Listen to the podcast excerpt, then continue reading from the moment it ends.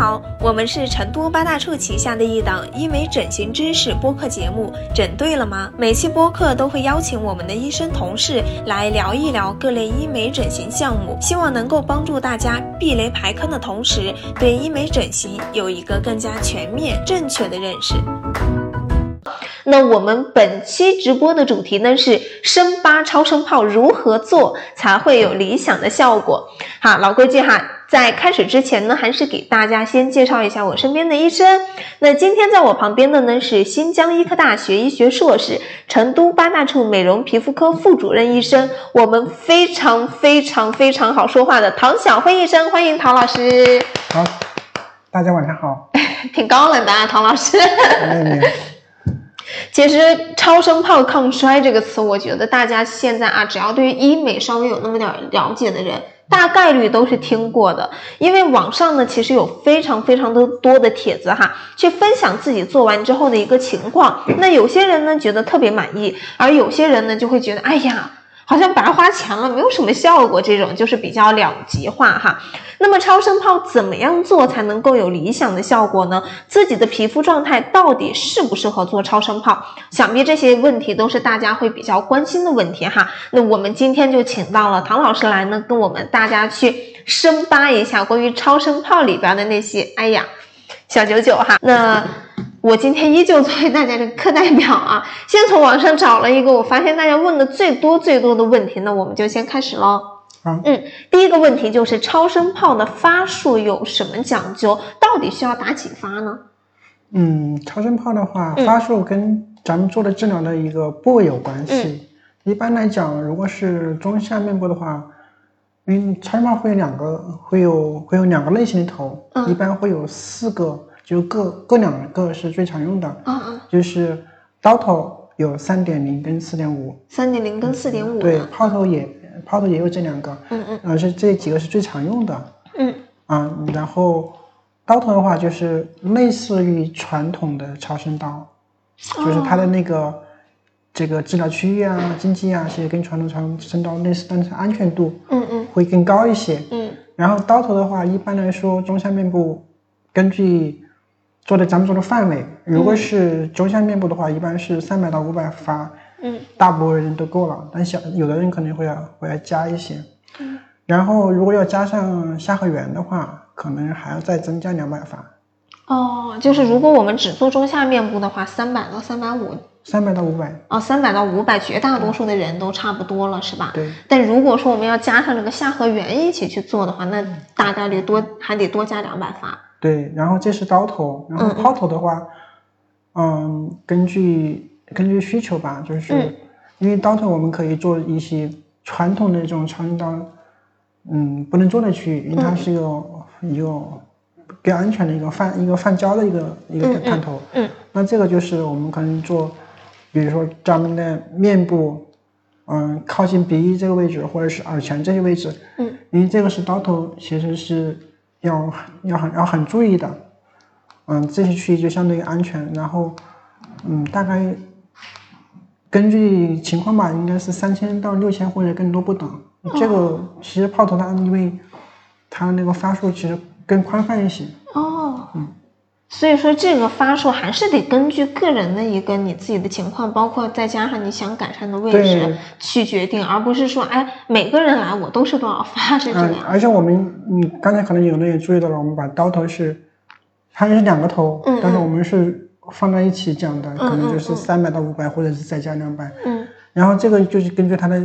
具体情况，比如说，嗯嗯，组织的厚度需要改善的这种情况，那我们可能会进行组合。嗯，总的发数大概是这样子的。嗯嗯嗯，在中间具体的，比如说有的地方是需要浅层次的一个加热，或者是一个 smart 细膜层这样更深层次的加热，我们会在当中去进行选择跟取舍。哦，那这个就是医生要自己自己要去考虑和抉择的部分了哈。对啊，因为你要，因为很多人，比如说你是。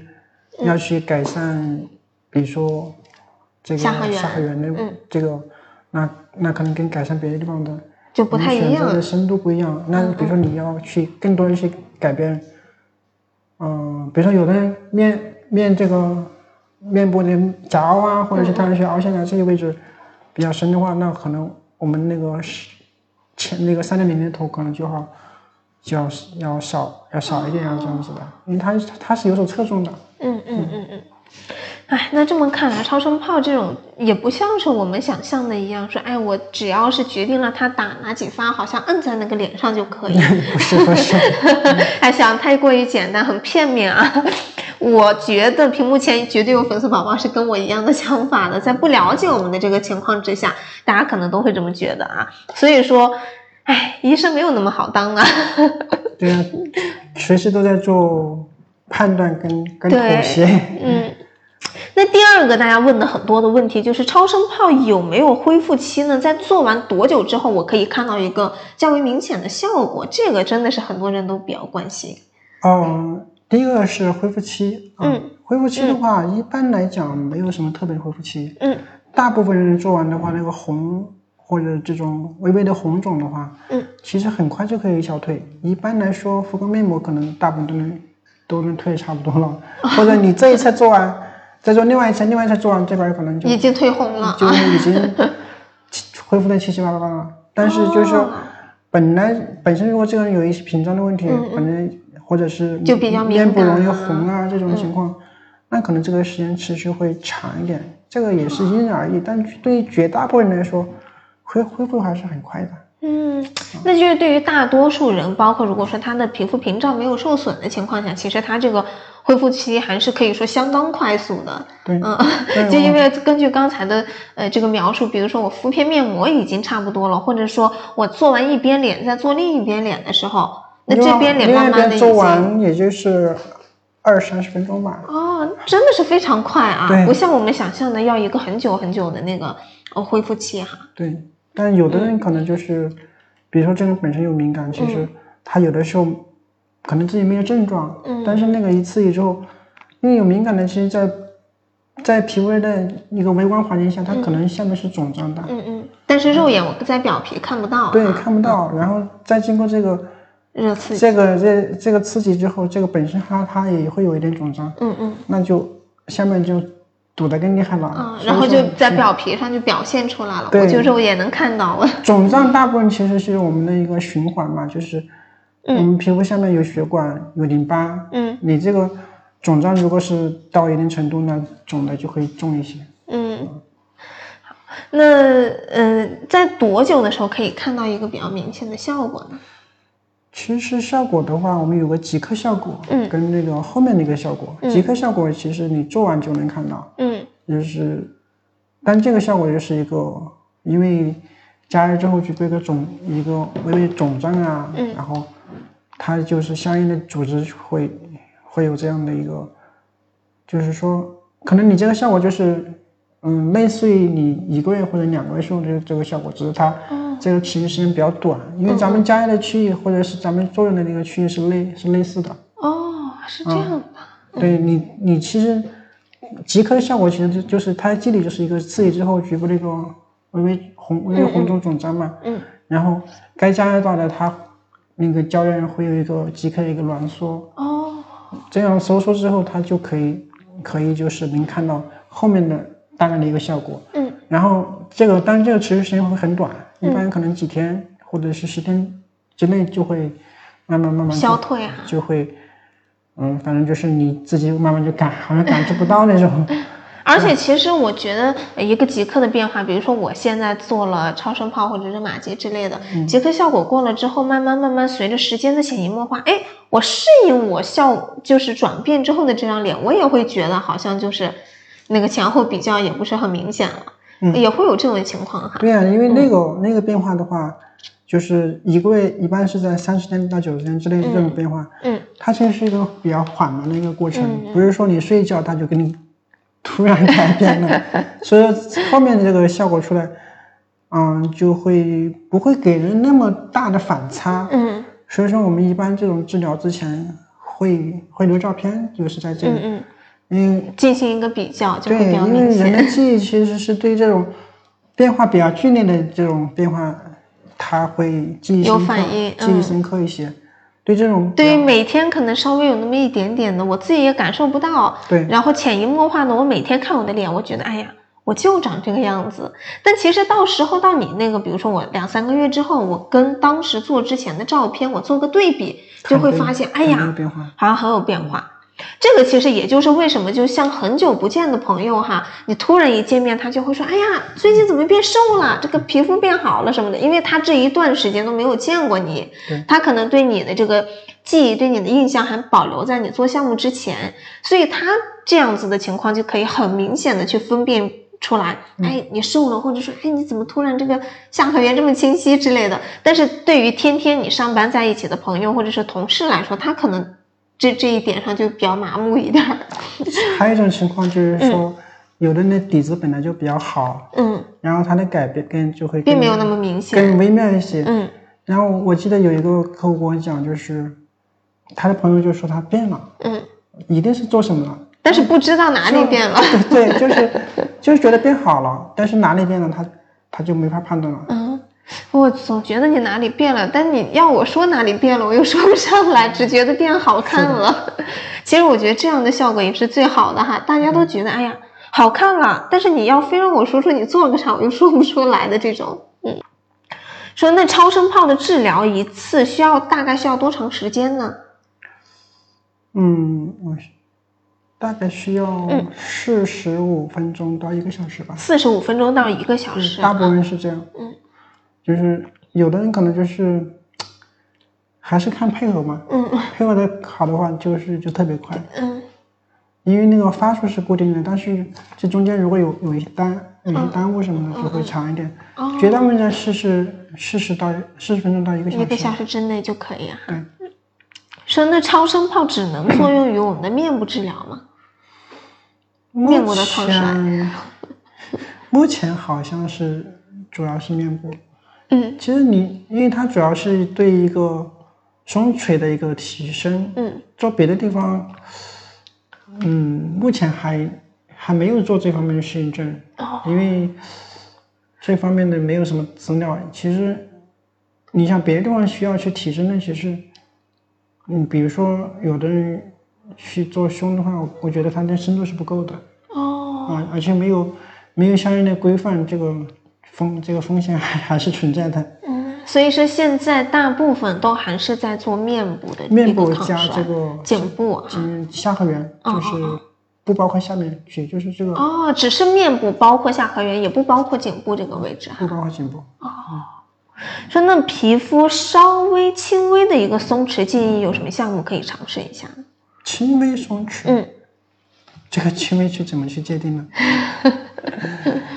你 如果是很轻微的话，嗯，还是看皮肤吧。嗯，其实有很多，其实我们所谓抗衰，其实我的观念一直都是觉得，像这种光电类的，所有的项目都有抗衰作用。嗯，不管是光子还是点睛还是别的，嗯，它都有抗衰作用，只是强度不同而已。那那也许有的。只是皮肤质地的原因，那通过光子也许就能解解决。这个还是要还是最好看一下的。哦，这个轻度因为没有一个没有一个标准，所以说可能我理解的跟跟跟他理解的可能不太一样。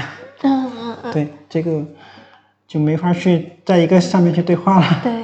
就是如果说，因为不知道这个稍微松弛是到了哪一种程度的一个松弛哈，对。但其实陶老师刚才也说了，所有的光电项目呢，它都有抗衰的作用，只不过它的这个抗衰的程度或者做完的这个即刻的一个效果保持期可能有点不同。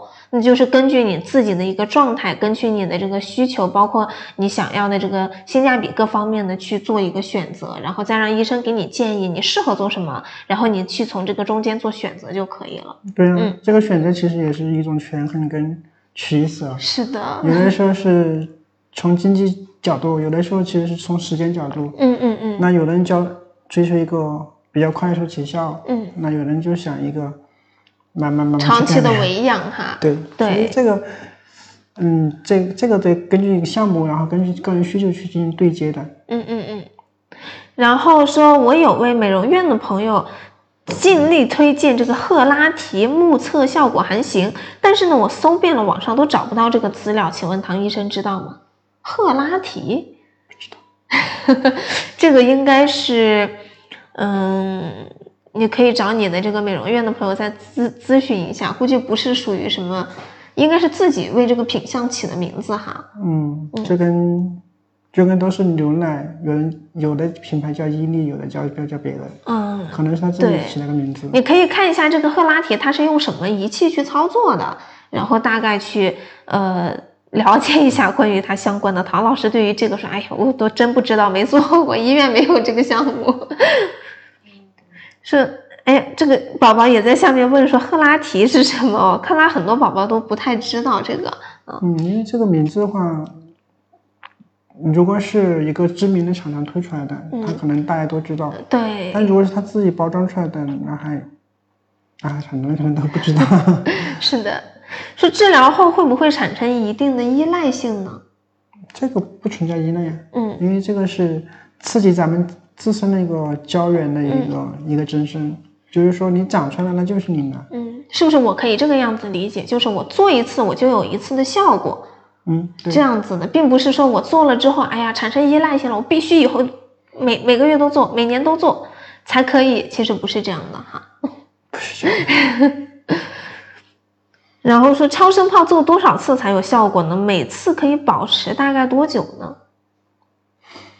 嗯，保持这个话，嗯，其实我们其实，嗯，怎么说呢？不愿意听到这个话，嗯嗯因为皮肤会有一个自然自然的一个老化，一个光老化的一个过程。嗯，而咱们做这些项目，其实是尽量去延缓这个东西，嗯延缓这个这个衰老的过衰老的进程。嗯嗯然后就是你车开的太快了，点个刹车，然后让你状态更好、更稳。你保持的话，其实没有一个特别严格的一个试验去证明它。一定可以维持在这个程度多久？，对，而且这个每个人情况不同，基础不同。嗯反正就是目前有的数据是，就是厂家的那个，嗯，他们做了一个数据是大概，就是说做完之后三个月的末期，嗯，可能这个胶原的增生就会慢慢慢慢变得少。哦也，就是就会开始降降低了它这个。对，就是它它这个就跟你汽车加速之后，它不会一直加速，嗯嗯然后它慢慢速度因为阻力的原因，慢慢就会降下来。慢慢就降下来。到三个月或者三个月多一点的时候，嗯。它这个就没有更多的一个胶原生成了，嗯嗯。啊，但它就总量其实是那个时候还是还是还是有点增幅的，哦然后大概就是三四个月样子，可能就相对在一个稳定的状态。嗯嗯嗯再之后就是你的一个自然自然衰老过程，或者是因为种种原因导致一个加速的一个老化过程，就是等到你的这些因素把你这个新生成的这个东西这块消耗掉了，那就是它的一个它的一个周一一个维持时时间这么去理解，我觉得才是对的。因为其实很难去精准的去测量啊。嗯，对，因为我们其实有一句话，大家都是在做抗衰，为什么呢？而而不是说我停止衰老，这个是一个本质上的区别哈。我们其实做的一切治疗，我们现在呃所有通过医美手段啊，包括通过饮食啊，或者说其他各种手段，都是为了慢慢减缓我们这个衰老的速度，而不是说哎。我直接停止衰老，我永远停在十八岁。那谁不想永远停在十八岁？但目前真的是没有什么外力可以阻挡衰老哈。所以说，我们所每次所说的说这个效果到底可以保持多久，其实我觉得就有点大同小异。其实你不应该问保持多久，而是我就是做一次会有一次的效果。嗯是的，而且那个它是一个平滑的过程。嗯，你说保持多久效果，给人感觉好像就是到那个点儿断崖式的往下降的那种感觉。是的。说那我超声炮做完之后，什么时候可以正常的化妆呢？超声炮它就是刚做完一个一个一个微微红红肿嘛。嗯一般来说，嗯，我们就是说，你要是真的有急事，那其实第二天就可以化就。可以换。但是因为那个你做完之后，本身它对一些水分的需求呀、对一些物质的需求会更高一些。会更高一些。你化妆其实没有太多太多问题，但是卸妆过程其实对你皮肤是有刺激的。是有负荷的哦，啊。这个这个时候我们就是如果如果你就是说没有急事的话，嗯，那我们建议往往是在第三天。哦那其实如果你真的有啥急事，如果你皮肤有比较稳定。比较稳定，嗯那其实皮肤的通透性其实第二天应该就就是会恢复的。哦，就是如果说大家没有什么急事儿的话，建议就是你在三天之后，等它稍稍恢复一下，嗯，你再去化妆，因为化妆本质上没有什么，但你卸妆的时候会给我们的皮肤增加一些负担和压力。但如果说你有急事儿的话，迫不得已没办法，就是要化，那你第二天其实就可以了。因为它本身是一个无无创的，对，是的，嗯。说那做完埋线之后，可不可以做超声炮呢？或者多久我可以去做？埋线的话。这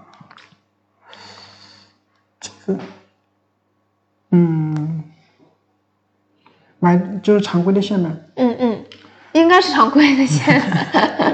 因为咱们那个超声炮其实有一个禁忌，就是说，嗯，如果皮肤内有金属呀，或者有这种会会反射这种超声波的，其实是一个禁相对禁忌的。嗯嗯。啊，所以说，嗯，这种我们一般都会都会都会问，都会做筛查。哦。那常规的其实。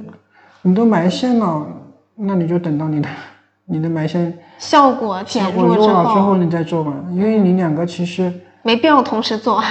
其实两个其实是是一个类似项目叠一个叠加。叠加的。对呀。我们的建议是你很多项目其实像我们比厂家那个给的一个一个指导意见，我们其实要保守一点。我们建议像超声炮一年是一次到两次。嗯。嗯，厂家给的。给的那个参就是这种参考是三个月之后就可以哦。因为其实唐老师刚才也说了，就是我们超声炮的这个大概在三个多月的时候，你的这个刺激就本来就已经进入一个很平稳的这个阶段了哈。嗯。所以厂家估计是在基于这个的数值之上，他可以建议说，那我到平稳期了，那我就可以再做一下，再去刺激一下。对。那医生的建议其实是更为保守一点，一年的话可以可能做个一到两次就差不多了哈。所以说，呃，那对于这个宝宝说的，做完埋线可以做超声炮吗？就是还是看他个人的选择。但是唐老师可能建议，就是你可以埋，你既然都埋线了，那跟超声炮其实都是一样的，这个类似的，对，类似的相同效果的一个项目。你可以等你埋线的效果稍微减弱之后，你再来做超声炮，这个样子。或者是这样，就是说，对有一些地方他可能埋线不是特别满意，或者是。那个力量够不着的地方，那个地方是哦，这这样子你就可以在那个部位选择做超声可以做一些局部嘛。嗯嗯，因为这个你在线上去做，本来那个线它就是需要一个力量的，你那个应该是对那块有有那个对它有破坏作用的。啊，对。说那我做完光子嫩肤之后，可不可以马上接着做超声炮呢？会不会让两者的效果互相抵消，甚至是伤害皮肤？嗯，光子本身是个无创的，嗯，看你做的什么项目，嗯，如果就是做常规维养的话，其实是完全是可以的，嗯嗯，但是你如果是因为做斑，特别是比较严重的斑的话，光子打完是是有结痂的，哦，你如果那个时候你去再去做超声炮，它虽然说上面也是它有凝胶，但是你那个一个刺激对痂对痂的那个稳定是不够友好的，因为我们。如果皮肤表皮如果因为做斑，嗯，形成了结痂，我们是建议那个痂自然脱落的。嗯，对，可以。其实等到，就是你如果是做了一些维养的项目，如果没有结痂，那其实理论上即刻就可以做，因为它是不同层次的。嗯，哦，就是它俩作用的层次是不同的，所以说没有什么影响，或者说互相抵消这么一说。对，然后如果他是做了一些。嗯，比较做的比较重，比如说一个是做表皮的斑，它会有结痂；如果做那个真皮的血管的话，嗯它也会有，它会有一些热量。嗯嗯，那这个时候就会有一些不安全的隐患。如果是他做的这种的话，就不太建议他两个项目放在一起。对，你可以隔上个一周也可以。嗯嗯嗯。这个其实我觉得你到时候找医生咨询一下，医生直接很直观的看到你的这个皮肤状态，嗯，可以做的话，医生就会给你操作；不能做的话，医生就会告诉你，哎，下周再来。对，其实就是本身光子项目的话，因为它的性质特别广，嗯，那它可能它的那个术后的一个反应，嗯，是是有很大不同的。所以说刚才举的也是两个比较极端的例子啊。嗯嗯，对。说那找唐医生洗过眼线，真的感觉他特别特别特别的用心，给唐医生比心。粉丝来了啊！超声炮与超声刀有什么区别吗？嗯，超声炮是超声炮是在超声刀的基础上更加升级了改良跟创新。啊、因为超音，因为刚刚说了，咱们的刀头类似于传统的超声刀，嗯嗯但它就是，嗯，因为传统超声刀是没有证的，其实嗯我本身是没用过，啊嗯，但是就是从见见一些资料文献啊，是是是见到过，而且而且见到过有有这种出现不良反应的，所以说从这些间间这些间接的信息来说，我觉得它的那个光斑可能更大，就是发生的点可能更大，嗯嗯，也就是说它的安全性可能要更更低一点。更低一些，所以说国内一直没有批它的证。啊，这个这个只是猜测啊，嗯因为我确实没有，没有做过超声嗯。传统的那个超声刀，对对，没有做过那个，是不是我们可以理解为超声炮是超声刀的什么四点零版本啊、三点零版本这种更为高级的，并也并且它也是合规的这样的一种抗衰方式？刚刚说的是它的是在这个基础上的改进跟创新，嗯。因为刀头就相当于类似于传统的超声刀，嗯而炮头就是它是一个更安全的一个一个新的一种能量能量发射方式。哦，说那为什么要说超声炮是网红抗衰天花板呢？网红抗衰天花板，嗯，看来超声炮的火吹得很热啊。可能可能是还是跟目前就是说现有的项目当中来比较吧。嗯嗯。嗯，目前来说，它确实是因为它是一个无创，嗯。疼痛又那种舒适度又比较又比较好的一个项目，嗯。而且术后也没有什么太多的一个特殊的护护理或者是一个休工期，嗯。所以它它就符合了当现在的人的这种时间的这种要求，或者是对，就是大家现在都很对时间方面要求很高，都比较喜欢午餐式美容这样的方式去进行一个抗衰改善哈。目前来说，它确实是一个很一个很好的项目。是的，嗯那我们其实我们也希望会有更更多类似的一些好的产品出来，对我们来说，就是有一个更好的一个一个工具跟武器嘛。对，医生是真的很喜欢有一个比较趁手的这个工工具哈，可以说是工具去供他发挥呀、说那超声炮的机器怎么去检查它到底是不是真的呢？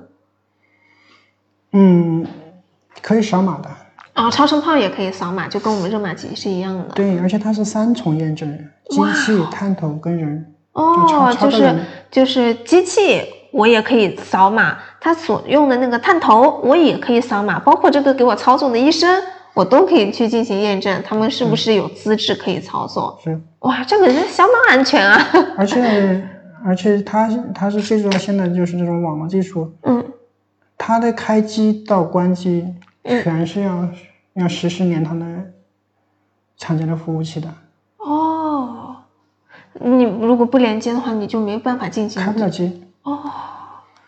那这个保障还是相当对，而且做的相当到位的而且你探头就是寿命到了之后也是直接锁定的，哦。就寿命这个发数用完了，它就自己锁定，你再也启动不了了。再启动不了。说那美容仪的抗衰仪器效抗衰效果怎么样呢？多做几次可以弥补单次能量不够的问题吗？嗯，这个话说来可能要得罪一大批厂家哦。得罪他们试试。呃，首先从能量的角度来讲，嗯嗯，因为我身边其实家人也有也有不听我话，也有买也有买过的，嗯然后我也看到他们做了，然后做完之后皮肤是通红的，嗯，但是我估计下面的温度是不够的。其实家用美容仪它嗯。主要要保证安全嘛，因为家用这个你说实话谁都可以操作。如果说它设置的这个能量过高什么的，那你自己在家操作其实是很不安全的。而且从从这个能量的特性来讲，射频是一个一个很危险的能一个能量，嗯。就是说它的安全区间跟它的就它的有效区间嗯嗯，跟它的那个危险区间是特别接近的，哦，所以说他也不敢说太靠近于那个。对呀、他如果做到那个，估计是嗯克数都能让他破产。是谁在家随便操作，操作完全部都把自己的脸搞坏了，那肯定。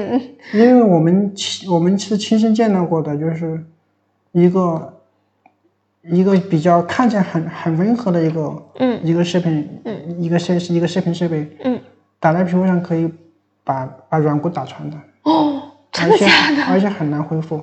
天哪，那真的是好危险啊！嗯，如果就是说如果它嗯做到有效，嗯那我们或者是反过来说嘛，那我们的设备有效，它是有很多一些专利技术去保去保障它的。嗯说这个探头特别简单，因为就就是两个电极嘛，嗯然后只要，而且而且要仿，而且要仿制应应该也是比较简单的，嗯因为它的那个频率啊什么，其实都有设备可以把它测出来的，嗯嗯嗯但就是它的一些安全的一些专利绕不绕不过去。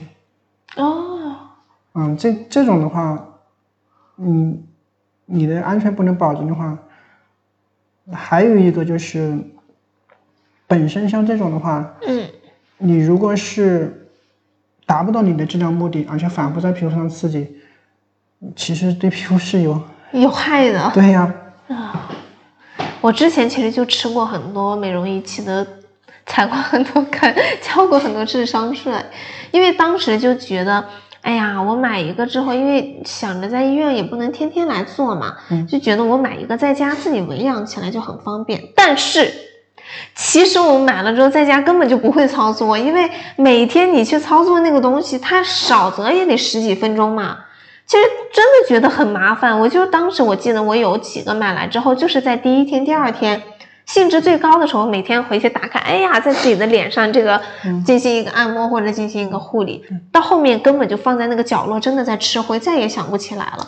其实我还见过一个另外一个设备，它这个很小型的设备，手手手持的，巴掌那么大，嗯，比巴掌还小，然后里面一根七号电池可以用将近一个月，然后它会监督你跟你皮肤贴紧，然后应该是有个探头的，嗯，然后你一离开皮肤就开始嘟报警，哇。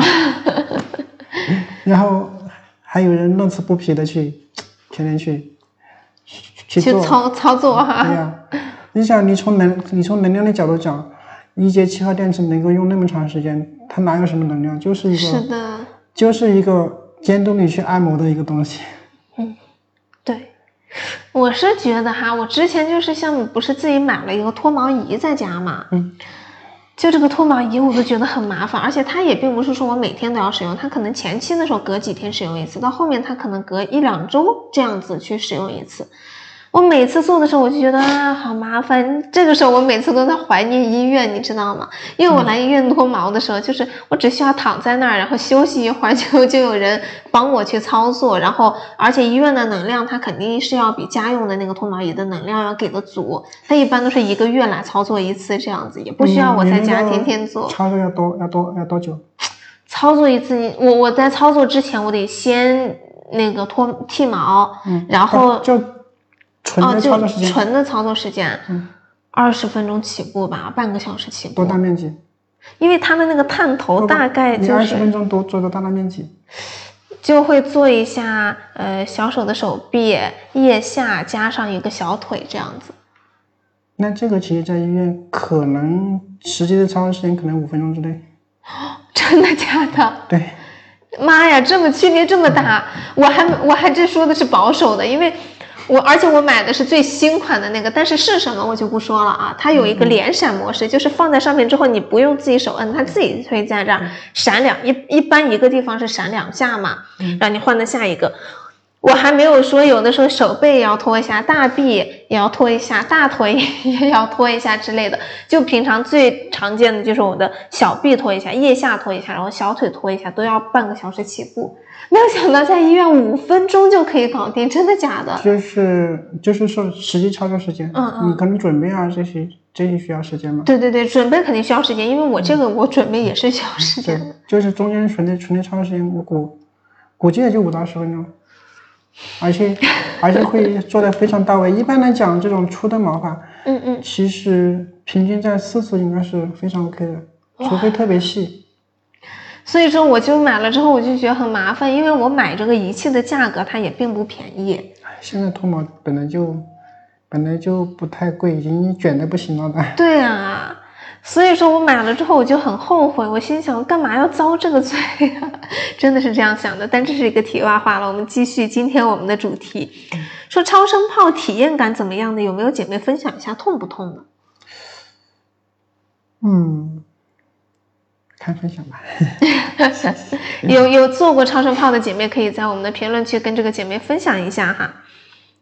说我的角质层特别特别的薄，也有红血丝，还有斑，可不可以做超声炮？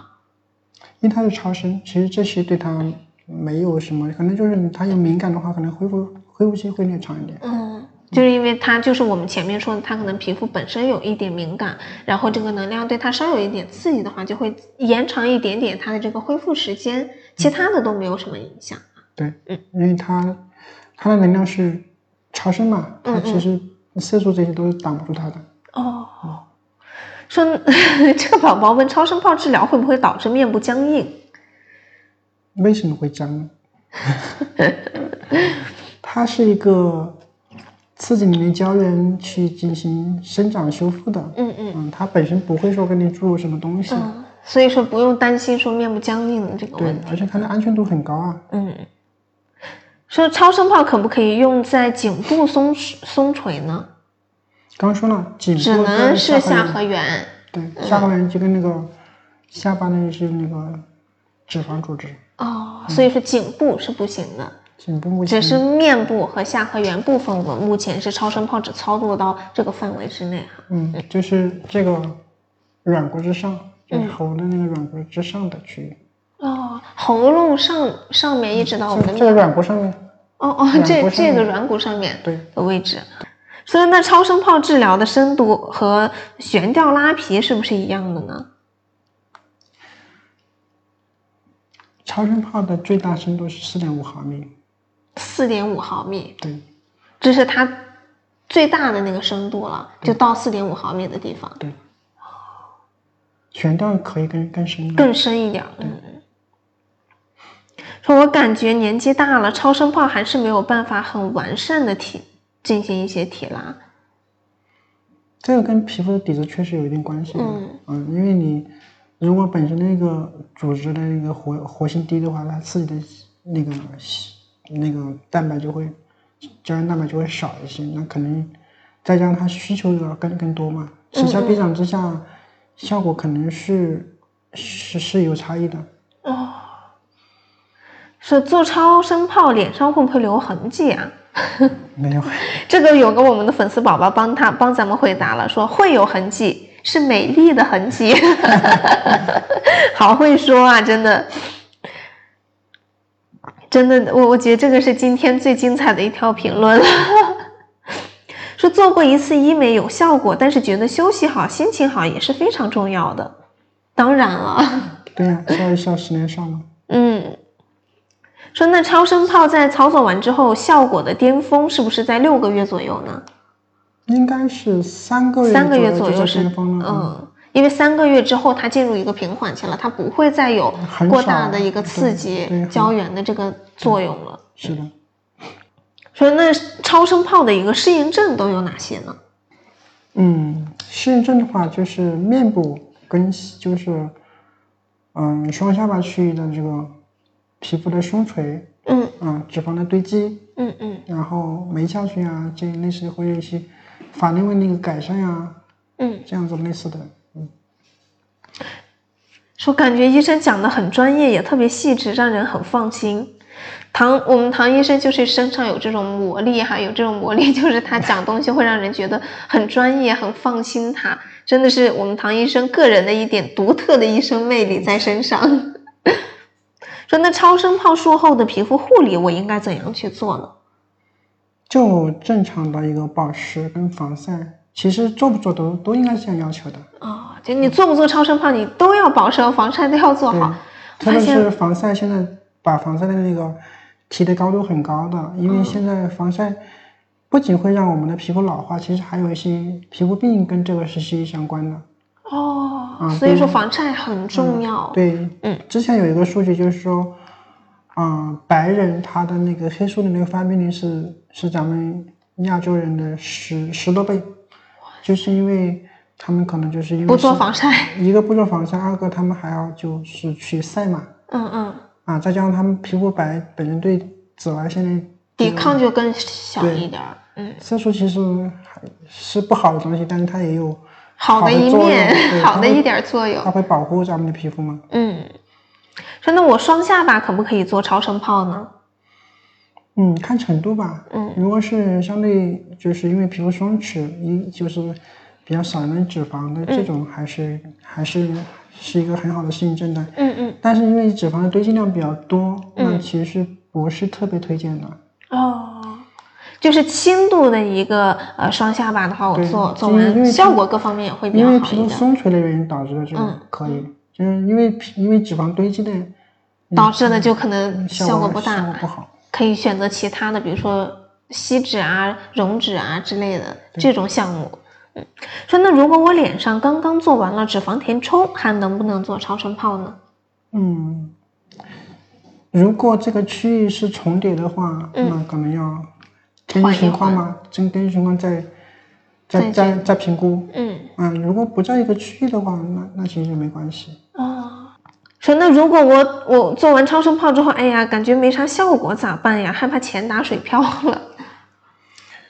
你这个风险肯定是有的嗯啊，就是说你觉得没有效果，那可能是效果不是太明显，嗯或者是没有达到预期。嗯那这种这种心理，这就这种这种，你肯定还是要有心理准备的，因为嗯不是说每个人都能够达到都能达到特别明显的效果。那、嗯那每个人评价标准不同，期望不同，这个这个是没办法的，嗯，而且每个人的基础还不太一样嘛。是的。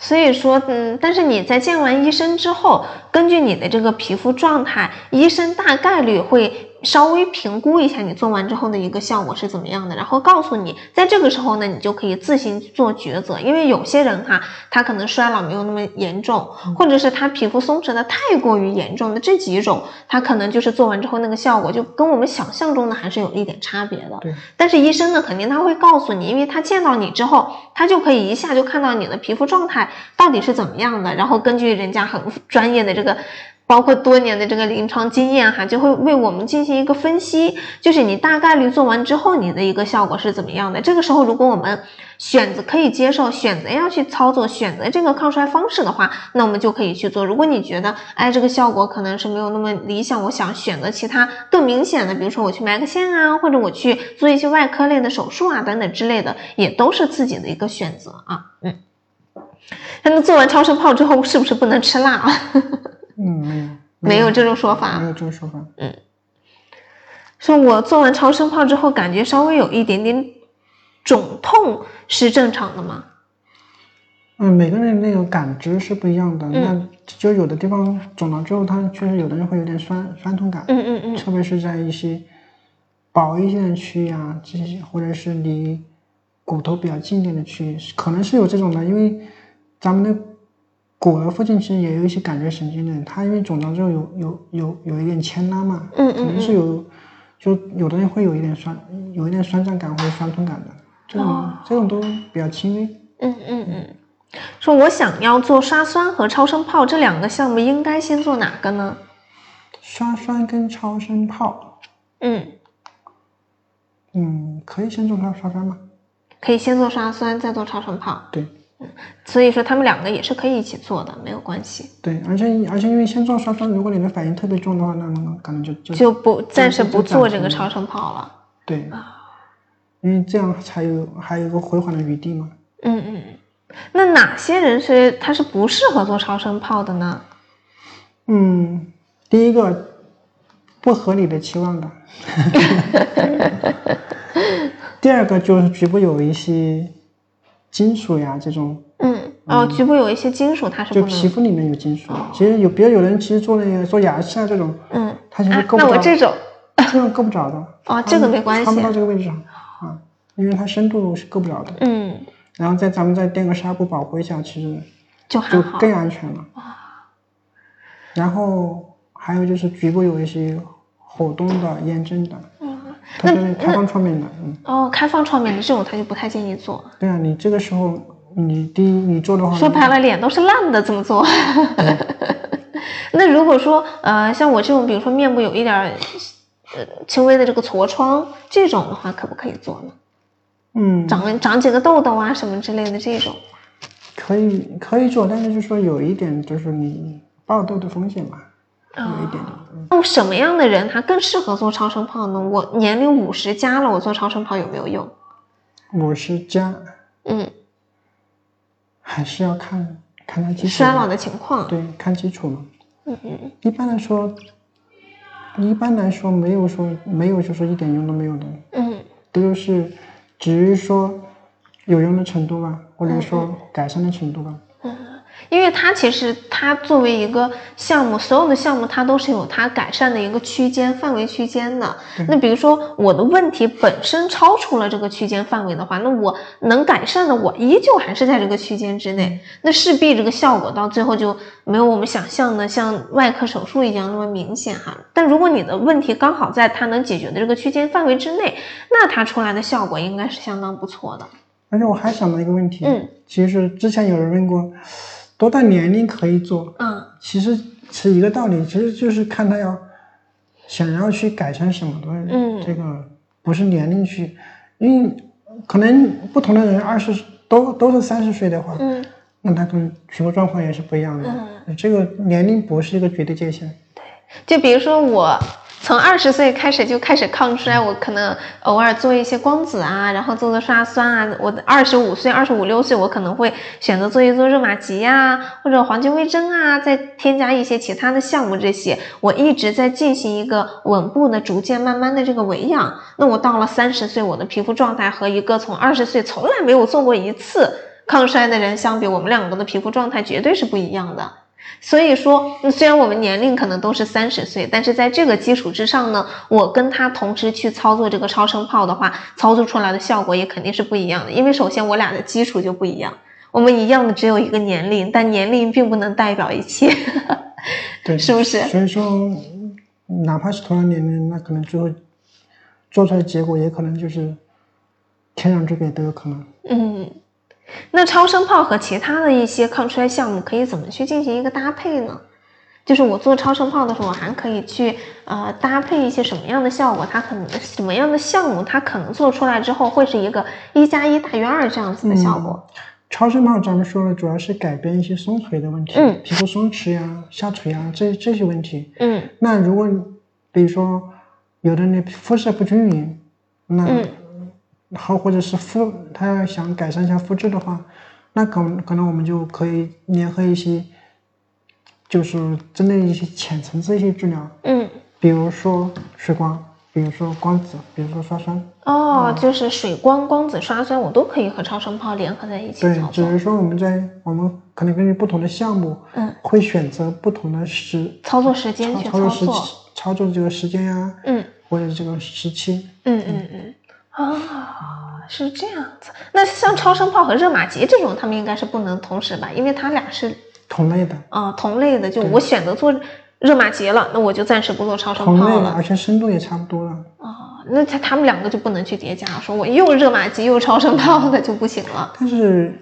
其实也有人这种去叠加，它就是嗯不同的部位去组合，嗯嗯嗯，这种叠加相对来说复杂一点，嗯但是也不是说不行，其实相对做的少哦，啊，因为这样去叠加，你这个就是更复杂了吧？嗯嗯嗯，而且这个要医生去注意的肯定要更多了，因为他俩层次差不多，你给的这个能但量是不一？样啊，哦，它也是还是有区别的哈，有区别的。不是到达同一个层次的这种。对你其实像协同起来，其实还是更复更更复杂一些。嗯，但是他会不会做完，我这个效果就相当不错。不一定。不见得，这个还要看具体情况。懂了，懂了，懂了。大家还有没有什么其他问题关于超声炮的，或者是关于我们皮肤抗衰这一块的？我们还剩最后的五分钟时间哈，还可以给大家回答最多三个问题哈，三个以上就真没办法回答了。大家有三个以上问题的，只能是你来找唐医生当面的去跟他聊一聊。那至于那个时候想问多少问题，就随便大家问了哈。但今天我们给出的时间就剩最后的五分钟了，大家有还有想问的问题，就可以在我们的评论区问一下我们的唐医生哦。嗯，是这这个地方说，呃。哎，我看在哪里？说我想问一下，八大处的超声炮是分全面部和颈部等不同部位的吗？嗯，目前是分的中下面部，嗯，然后下颌缘，就是说可以是单独的中下面部，或者中下面部加下颌缘，或者单独下颌缘，好像是这样子的。具体的话，嗯，还要最好再再问一下，因为这个这个。区域是涉涉及到费用，而费用又不是我们关心的 哦，所以说它这个区域就是，就是这就要看医院内的一些政策了。其实，其实就是说，目前主要还是主要还是做中下面部加加下颌缘的更多一些。嗯嗯，说超声炮到底是一个什么原理啊？感觉真的好迷茫。超声炮它的本质其实是一个聚焦超声嘛。嗯，聚焦超声，然后。就是说，嗯，不同就是一个，它可能我我不知道它是多少数啊，它是就是这个超声经过表皮的时候，它能量低，它聚集到一个点儿上的话，它就能量就叠加起来，然后在那个在那个层次在那个点儿上，它的能量就就达到它的一个最大的一个一个一个值，嗯，然后它就相当于是，嗯，隔。怎么隔空怎么怎么样那种啊？它所以它对表皮啊这些就没有没有影响哦。那今天我们的直播已经五十八分了，所以我们今天的直播到这个时候就又要跟大家说再见啦。很愉快，有没有唐医生有没有觉得我们每期的这个直播很快？嗯，就一眨眼的时间就过去了。今天是最快的，今天是最快的。可能唐医生慢慢也更加去熟悉这个流程了，熟悉这个过程，可能会觉得。哎呀，很快，一眨眼的时间就过去了，是吧？对，干活的时候就觉得快。那今天啊，我们谢谢唐医生给我们细心耐心的这个科普啊，谢谢唐老师，也谢谢大家对我们八大处整对了吗直播一直以来的这个支持啊，也这都也都这么晚了，那我们就下期再见。好，再见。好，拜拜。